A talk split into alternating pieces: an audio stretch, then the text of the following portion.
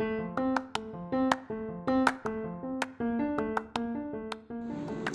oi, gente! Aqui é a Rafa e eu venho com o segundo episódio no dia 31 do 1, como prometido, sobre cultura digital. Mas, assim, se eu soubesse como editar as coisas, eu começaria, né? Porque essa é uma parte técnica que me falta ainda.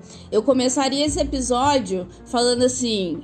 É, colocando, na verdade, aquela vinheta do Globo Repórter que fala. Tan, tan, tan, tan, tan, tan, tan, tan, não, do Plantão da Globo, né? Aquela, aquele som que a gente tem na nossa cabeça, assim, e dizer: extra, extra, vazam dados do Pix essa semana. E eu não sei se vocês viram, mas vazou mesmo, tá? O Banco Central ele publicou uma notícia na semana passada que eu tomei conhecimento por causa de um colega de trabalho, oi Diego. É, e daí esse vazamento de dados, né, foi de 160 mil clientes de acesso do Pix, ou seja, é, vazou dado da galera, né? E não é uma coisa assim tão simples. Eu não sei se vocês sabem, mas é uma das discussões que o nosso material traz. Só que lá pro final do ano, mas, né, devido à urgência da coisa que aconteceu, eu tô trazendo para cá.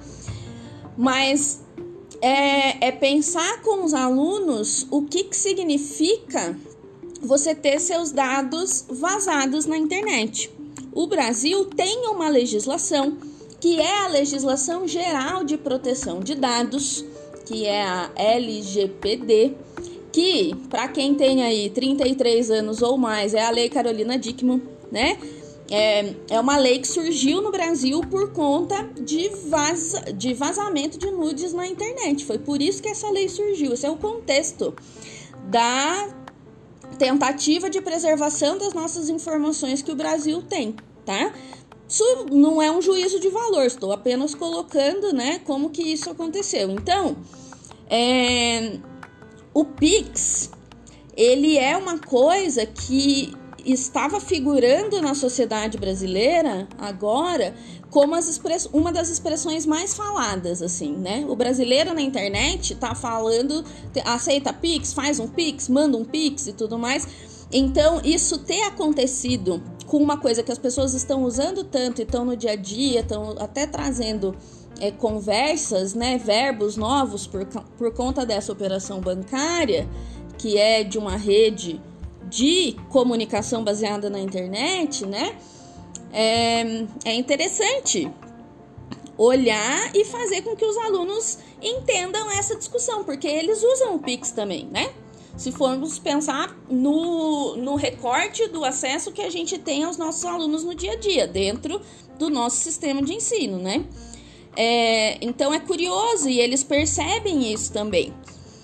Quando você tem uma legislação que eu vou colocar na descrição do episódio e tudo mais, mas que o título, né, dessa nova legislação é, geral de proteção de dados coloca que o tratamento de dados pessoais pelo agente de tratamento de pequeno porte, quando está legislando sobre isso, é o reconhecimento então desse indivíduo. E esse indivíduo que o nosso aluno é e que está fazendo parte. Eu sei que é uma pira muito louca, assim, mas ele está fazendo parte da ocupação de um tipo de espaço que a gente chegou um pouquinho depois.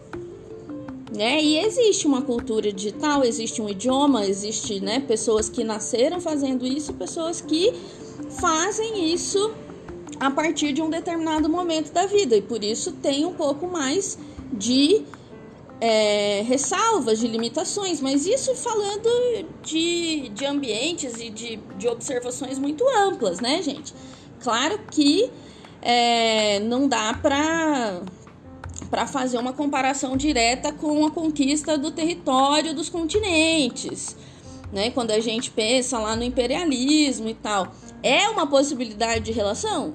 É, mas a gente tem é, uma legislação que se desenvolveu muito mais rápido para tentar entender e legislar a respeito desse espaço virtual. É uma pira, é uma pira mesmo. Então, por que não pegar né, essa discussão de vazamento do Pix de 160 mil dados de 160 mil pessoas e tentar trazer para a discussão do cultura digital com os alunos para responder a questão assim, como que nós chegamos até aqui? Como que se chega a ter um vazamento de 160 mil pessoas?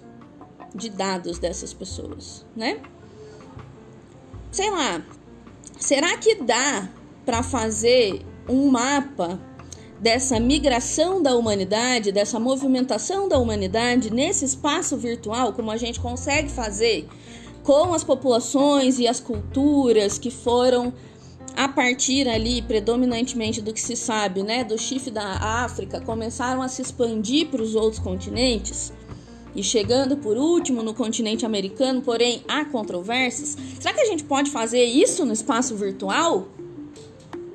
Em teoria, gente, sim. Principalmente porque fica vazando dado nosso toda hora e daí as pessoas sabem como ir fazendo com que a gente vá usando e usando bolhas assim, né? Tem um filme que entrou na graça e no desespero de muita gente nos últimos tempos, que é aquela produção da Netflix chamada é, Não Olhe para Cima, né? É, quando você assiste, é uma comédia, tem, tem vários pontos positivos, tem vários pontos que poderiam ser aprofundados, mas é uma comédia, acho que cumpre, né? Mas o milionário, o dono da Bash, né, dessa empresa de tecnologia e tal, ele tem os dados de, das pessoas que estão no projeto com ele desde 1994. Então, ele diz que baseado em todas as decisões que essa pessoa foi tomando online de consumo, de clique, de ouvir música, de escuta cultural e tal, isso foi fazendo com que um perfil específico fosse sendo montado. E no fim, ele consegue classificar a humanidade inteira em oito tipos.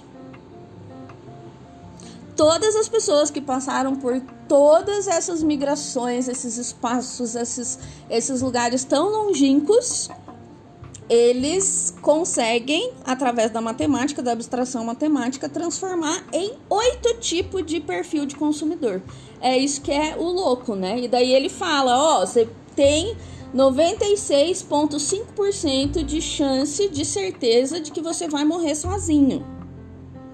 Mas você tem ali quatro e pouco, né?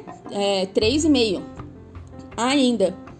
O cientista fe, é, feito pelo Leonardo DiCaprio desse filme, ele acaba entrando naquela porcentagem que o cara não previu. Mas a presidente dos Estados Unidos, ela acaba tendo o fim que ele tinha colocado para ela. Então, é, é loucura, né? E daí eu já peço desculpa pelo spoiler também, mas eu achei pertinente indicar essa produção que no final das contas é, foi muito comentada por aí, tem chance de que os alunos tenham visto, né? Eu não sei se é uma boa produção, gente. Isso vocês é, tirem as conclusões de vocês depois, tá? Mas eu acho que pode ser bacana pegar esse fato do vazamento dos dados.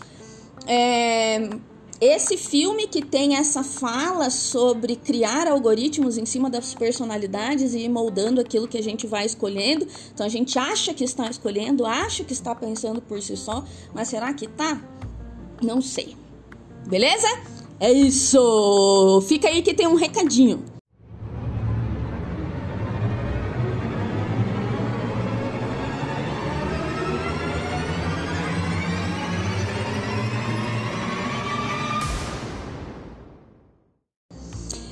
Gente, então aqui de novo reforçando que é uma tentativa, é um podcast experimental, numa tentativa de fornecer algumas complementações do nosso material na discussão de formação e assessoria de professores, tá?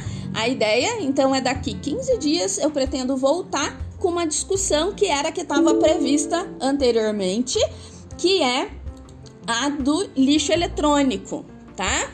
Então, eu ia fazer isso hoje, mas acabei trazendo porque rolou essa, essa notícia. E os IFs, é, eles são isso, né, gente? Eles possibilitam abordagens bastante inusitadas de acontecimentos do presente. Esse presente que o nosso aluno tá tentando entender, que ele tá passando por isso, assim, várias dessas coisas, beleza? Enfim, vou, quero terminar antes dos 10 minutos.